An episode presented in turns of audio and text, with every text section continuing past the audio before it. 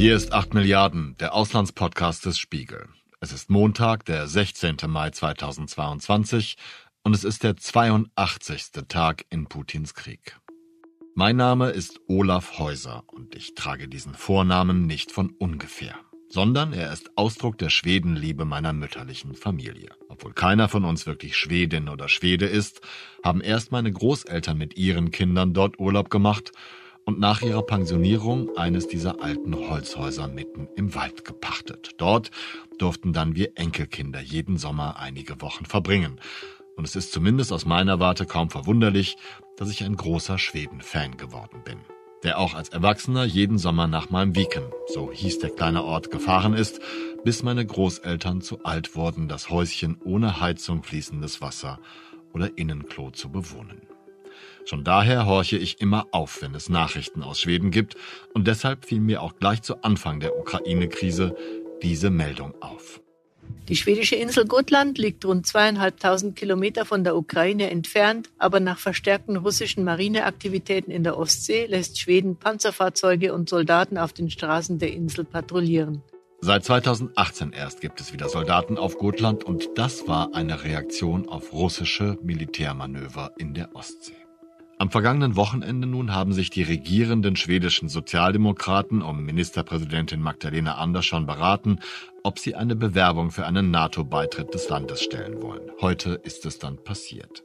Finnland, der Nachbarstaat im Osten, hatte dies bereits vergangene Woche getan und stets betont, dass man diesen Schritt gern mit Schweden gemeinsam gehen wolle. Tasavallan presidentin ja hallituksen ulkopoliittinen Heute haben der Präsident der Republik und der Außenpolitische Ausschuss der Regierung gemeinsam beschlossen, dass Finnland sich für eine NATO-Mitgliedschaft bewerben wird, nachdem das Parlament dazu bereits konsultiert wurde.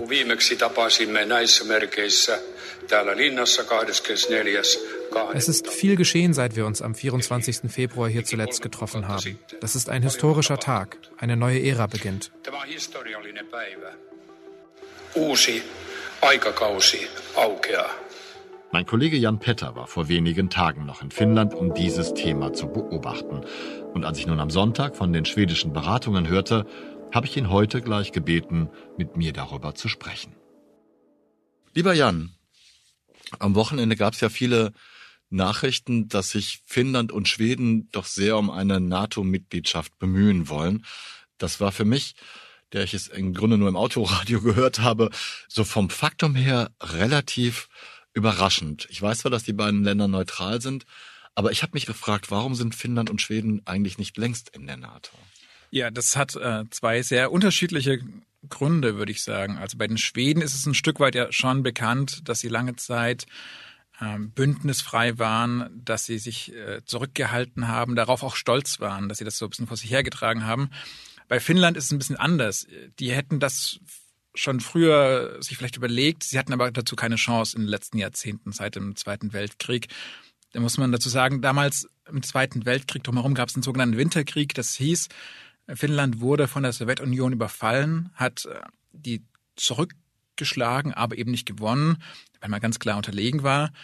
Ähm, und hat danach aber Bedingungen bekommen, um nicht ganz besetzt zu werden. Das heißt, die Sowjets haben gesagt, ihr müsst offiziell politisch neutral sein. Ihr müsst euch mit uns abstimmen.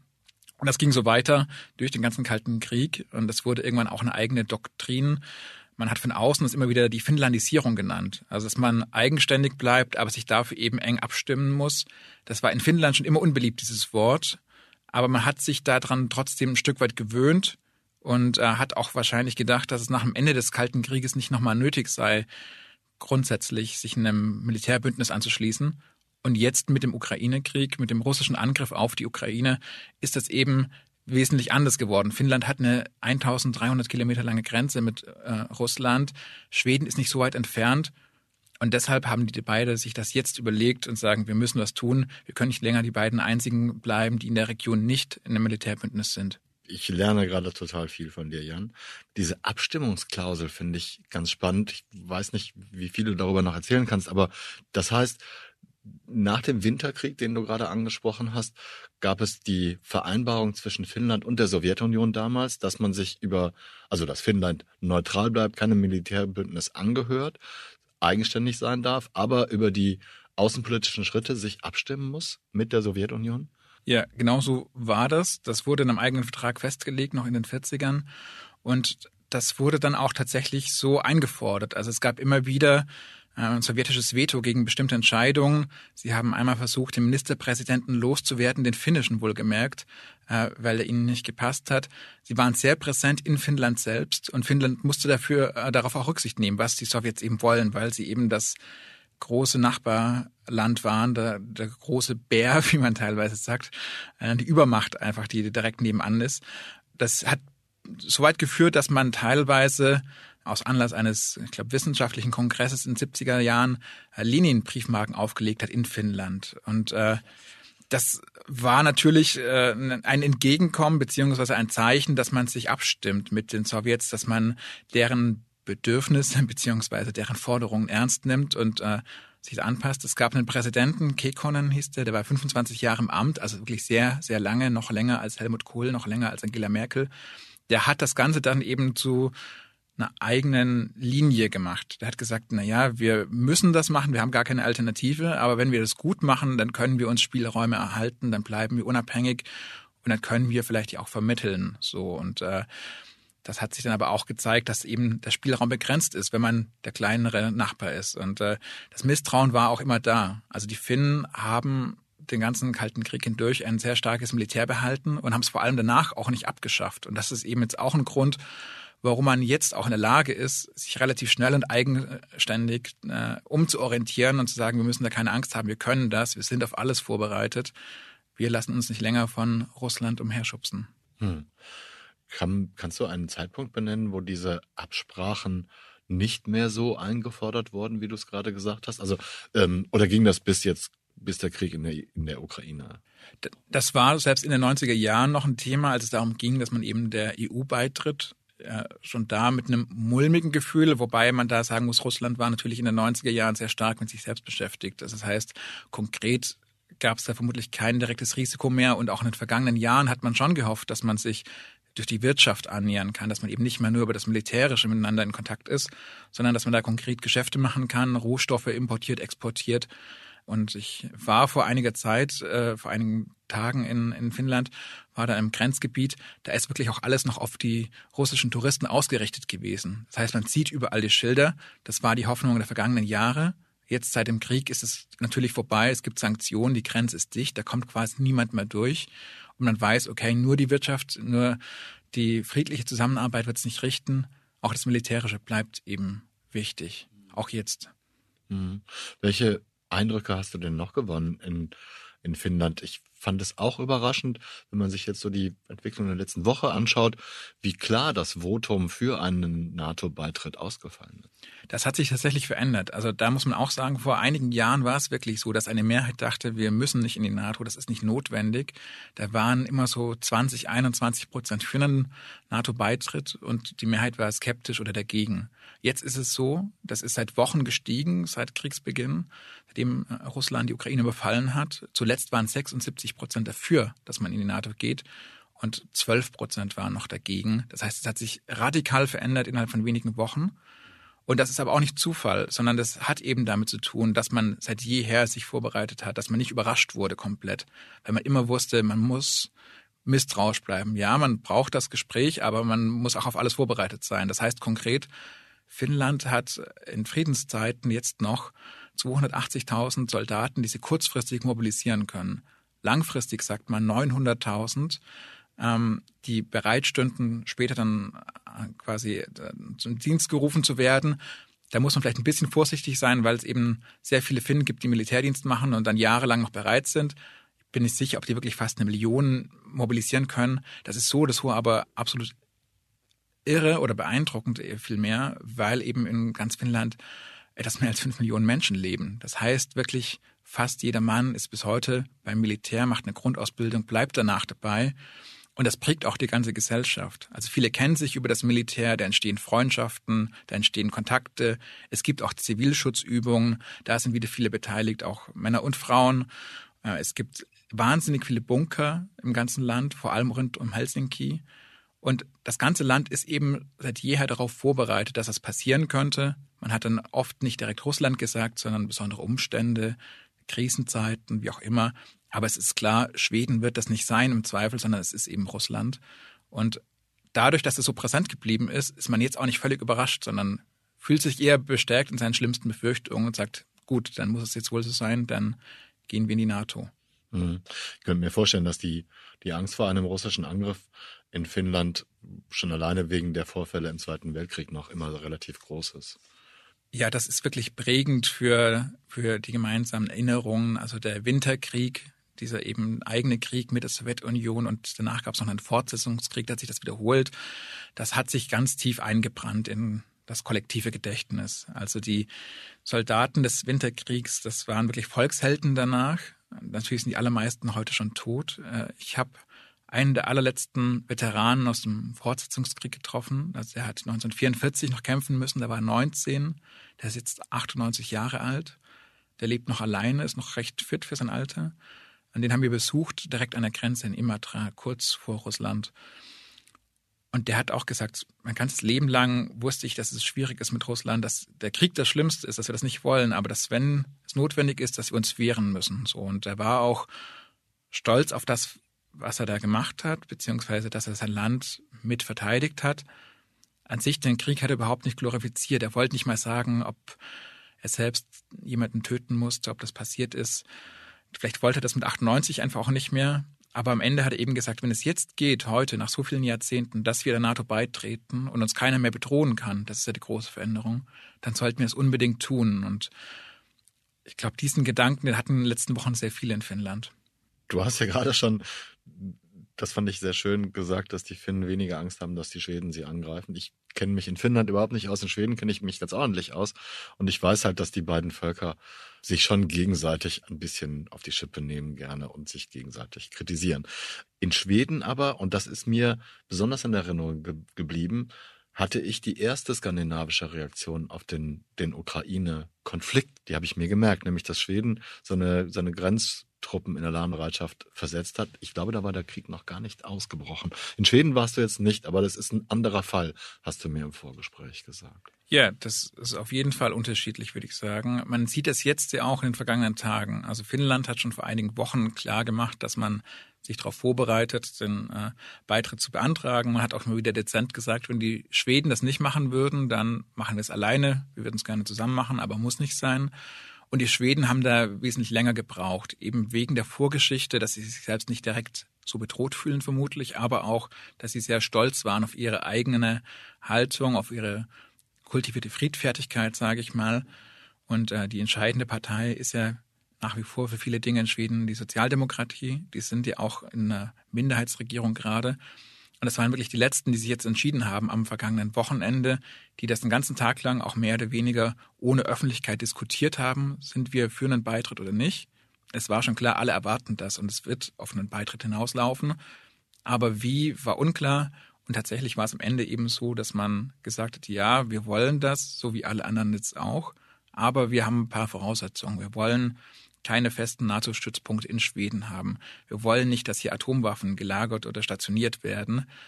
Und eigentlich ist das gar nicht so spektakulär. Das machen andere Staaten auch so. In Norwegen ist es recht ähnlich geregelt, in Dänemark auch. Und die sogenannte nukleare Teilhabe, also dass US-Atomwaffen in Europa wo bereitgehalten werden, da machen nur die wenigsten NATO-Mitglieder mit, muss man sagen. Das ist nicht so verrückt, das wird alles kein Problem sein jetzt. Aber es zeigt eben, dass es da mehr Vorbehalte gab in Schweden. Und das war in Finnland schon anders. Das sind ebenfalls die Sozialdemokraten an der Regierung. Und äh, da hat die Ministerpräsidentin äh, Sanna Marin schon lange gesagt, wir haben da wenig Bedenken, jetzt der NATO beizutreten und wir haben da auch wenige, sagen wir ideologische Vorbehalte. Tatsächlich hat sie auch schon zusammen mit dem Präsidenten am vergangenen Donnerstag angekündigt, wir wollen so schnell wie möglich in die NATO und wir machen das jetzt in den kommenden Tagen. Und so sieht es ja auch gerade aus. Mhm. Ja, ich habe das auch so empfunden, dass Schweden sich da viel schwerer mitgetan hat mit der Entscheidungsfindung oder mit der eigentlich, ich glaube, dass der Impuls ähnlich früh da war, aber diese Klarheit in der Aussage, wir wollen das jetzt machen, die hat viel länger gedauert. Und aus meiner Erfahrung muss ich sagen, das, was du vorhin über die militärische Zivilstruktur, wenn ich das so nennen darf, bei, in Finnland gesagt hast, das kenne ich aus Schweden auch. Das ist ein ganz anderer Umgang mit dem Militär, als man das hierzulande kennt. Klar, das Militär ist wichtig, es ist auch präsent und es ist auch total normal, dass die Leute beim Militär waren oder auch bewaffnet sind oder auch in der Reserve sind. Kannst du etwas über die militärischen Strukturen wie du das gerade bei Finnland gesagt hast, auch über Schweden sagen? Na, in Schweden ist es ja so, dass man kurz gedacht hat, dass man den Wehrdienst nicht mehr braucht, dass man ihn dann wieder eingeführt hat für, für Männer und Frauen. Aber Schweden ist natürlich in einer anderen Lage. Also äh, es ist das mittlere Land in Nordeuropa quasi zwischen Norwegen und Finnland. Das heißt, es ist nicht der direkten Konfrontation mit, mit Finnland ausgesetzt und es hat natürlich eine andere Geschichte. Also Finnland war über Jahrhunderte beziehungsweise Jahrzehnte hinweg abwechselnd von Russland und der Sowjetunion beziehungsweise Schweden kontrolliert und besetzt und hat wirklich erst im 20. Jahrhundert seine eigene Unabhängigkeit erlangt. Das ist wahrscheinlich eher wie in den baltischen Staaten. Und Schweden war eben die dominierende Regionalmacht. Das ist ja heute noch so, wenn man in Stockholm äh, sich die Museen anschaut, gibt es das sogenannte Nordische Museum. Das ist noch so ein Überbleibsel aus der Zeit, als die Schweden meinten, sie sprechen eigentlich für alle Skandinavier, beziehungsweise auch für die Finnen. Sie, sie verwalten die gemeinsame Geschichte und sie haben eben, war eine große Militärmacht, äh, sie haben ihre stolze Flotte, sie waren ja auch in ganz Europa einst unterwegs. Und da ist, glaube ich, stärker, aber im 20. Jahrhundert eben die Erkenntnis gereift, dass man das nicht braucht, dass man eben durch äh, eine multilaterale Ordnung für Frieden sorgen kann, dass man auch gerade als friedliches nordeuropäisches Land vermitteln kann. Also das ist jetzt ja auch ein Streitpunkt mit, mit der Türkei zum Beispiel, dass die Schweden sich engagiert haben für die Kurden im Nordirak, aber eben auch in Nordsyrien, dass sie eben außerhalb der rein militärischen Logik quasi äh, lange Zeit unterwegs waren. Und man hat schon jetzt in den vergangenen Jahren gemerkt, dass es so ganz nicht aufgeht. Also man hat eben äh, den, äh, die Wehrpflicht wieder eingeführt, nachdem man sie kurz abgeschafft hatte. Aber man hat eben trotzdem sich auf keine konkrete Bedrohung für das eigene Land vorbereiten müssen. Das ist, glaube ich, der große Unterschied zu, zu Finnland tatsächlich. Und natürlich haben da beide einen anderen Umgang. Das Militär ist stärker in den Alltag einbezogen. Das ist weniger so ein Fremdkörper, wie es vielleicht in Deutschland ist. Aber ich glaube doch, dass man in Schweden nicht davon ausging, dass man sich selbst auf irgendwas vorbereiten muss. Und jetzt in den vergangenen Monaten gab es dann eben doch Verletzungen des Luftraums durch russische Flugzeuge, verbale Drohungen, kurze äh, Cyberangriffe oder zumindest Zwischenfälle. Und man hat gemerkt, auch wir werden in die Zange genommen. Und jetzt, als es eben klar wurde, dass die Finnen beitreten, hat man auch gesagt, wir können nicht die Letzten bleiben, die nicht drin sind. Also wir haben quasi auch gar keine Option mehr. Wir müssen jetzt unsere Politik ändern. Und wenn wir jetzt beitreten, das sind alle im, äh, im Ostseeraum in der NATO und dann ist das geregelt. Und deswegen sind die jetzt äh, zögerlich, aber dann doch eben auch eingeschwenkt und sitzt mit äh, im Boot der NATO beizutreten. Warum ist denn die Türkei gegen den NATO-Beitritt dieser beiden skandinavischen Länder, beziehungsweise warum haben sie sich dagegen ausgesprochen? Also Erdogan hat in den vergangenen Tagen, glaube ich, äh, die Formulierung verwendet, dass die beiden Länder ähm, Rückzugsräume für Terrororganisationen seien. Und äh, relativ klar ist, dass er damit vor allem Schweden meint, weil die sich eben außenpolitisch stark für die Kurden engagieren und die Kurden sind es auch, die er mit Terrororganisationen meint. Da geht es um die PKK und die YPG, ähm, also den militärischen Arm in Syrien. Und die wurden in der Vergangenheit eben vor allem von Schweden äh, unterstützt, beziehungsweise wurden die politischen Strukturen der Kurden unterstützt. Und die Schweden haben da auch eine relativ offen skeptische Haltung gegenüber der Türkei, die da ja auch wirklich in Menschenrechtsverletzungen verstrickt ist in dieser Region. Und jetzt weiß man eben, die Zeit drängt. Alle anderen in der NATO wollen, dass die beiden schnell aufgenommen werden. Aber das geht nur einstimmig. Also alle bisherigen NATO-Mitglieder müssen zustimmen.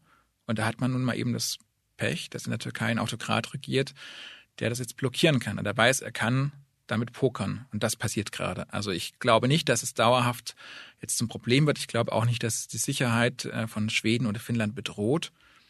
Aber es ist natürlich eine Möglichkeit, die anderen zu nerven und Zugeständnis einzufordern. Und genau das macht Erdogan gerade. Er pokert. Er sagt, was könnt ihr mir denn bieten dafür, dass ich meine Blockade aufgebe? Und tatsächlich ist schon eine schwedische Delegation, glaube ich, nach äh, Ankara geschickt worden. Auch die USA haben ganz klar gesagt, es gab jetzt einen NATO-Gipfel am Wochenende in Berlin. Wir wollen, dass die beiden schnell Mitglied werden. Alle anderen wollen das. Macht keinen Scheiß. So, aber das wird jetzt noch so ein Pokerspiel sein. Was kann Erdogan da erreichen? bevor er dann wahrscheinlich einschwenkt und die beiden mit der Zustimmung der anderen in die NATO aufgenommen werden. Die Reaktionen Russlands auf die mächtigen Schritte Schwedens und Finnlands hin zur NATO ließen nicht lange auf sich warten. Ein NATO-Beitritt dieser Staaten sei eine ernste Angelegenheit und werde Reaktionen Russlands nach sich ziehen, ließ Putin durch seinen Sprecher Dmitri Peskov verlauten. Die russische Führung sei überzeugt, dass ein Beitritt der beiden Länder zum von den USA geführten Militärbündnis die Sicherheitsarchitektur Europas in keiner Weise stärken würde. Ich persönlich bin da anderer Meinung. Denn mir kommt es eher so vor, als habe der widerliche, brutale und völkerrechtlich rechtswidrige Angriff Russlands auf einen Staat, der nicht Teil von Putins Reich sein wollte, die westlichen Bündnisse eher gestärkt und insbesondere die NATO. Das war 8 Milliarden, der Auslandspodcast des Spiegel über Russlands Krieg gegen die Ukraine. Ich bedanke mich bei meinem Kollegen Jan Petter, der mich nicht nur durch sein Wissen, sondern auch durch seine Fähigkeit beeindruckt hat, auf Anhieb und ohne große Vorwarnung nahezu druckreif zu sprechen. Bei Luca Ziemek bedanke ich mich für seine andauernde Freundlichkeit, obwohl er meine Folgen montags in letzter Zeit immer sehr spät für die Bearbeitung bekam. Für die Expertise als Audioingenieur bedanke ich mich ohnehin bei ihm. Allen Wesen, die uns zuhören, danke ich für Ihr anhaltendes Interesse. Ihre Aufmerksamkeit ist unser wichtigster Lohn. Bleiben Sie tapfer und gesund, bis wir uns Mittwoch wieder hören. Ich verbleibe bis dahin Ihr Olaf Häuser.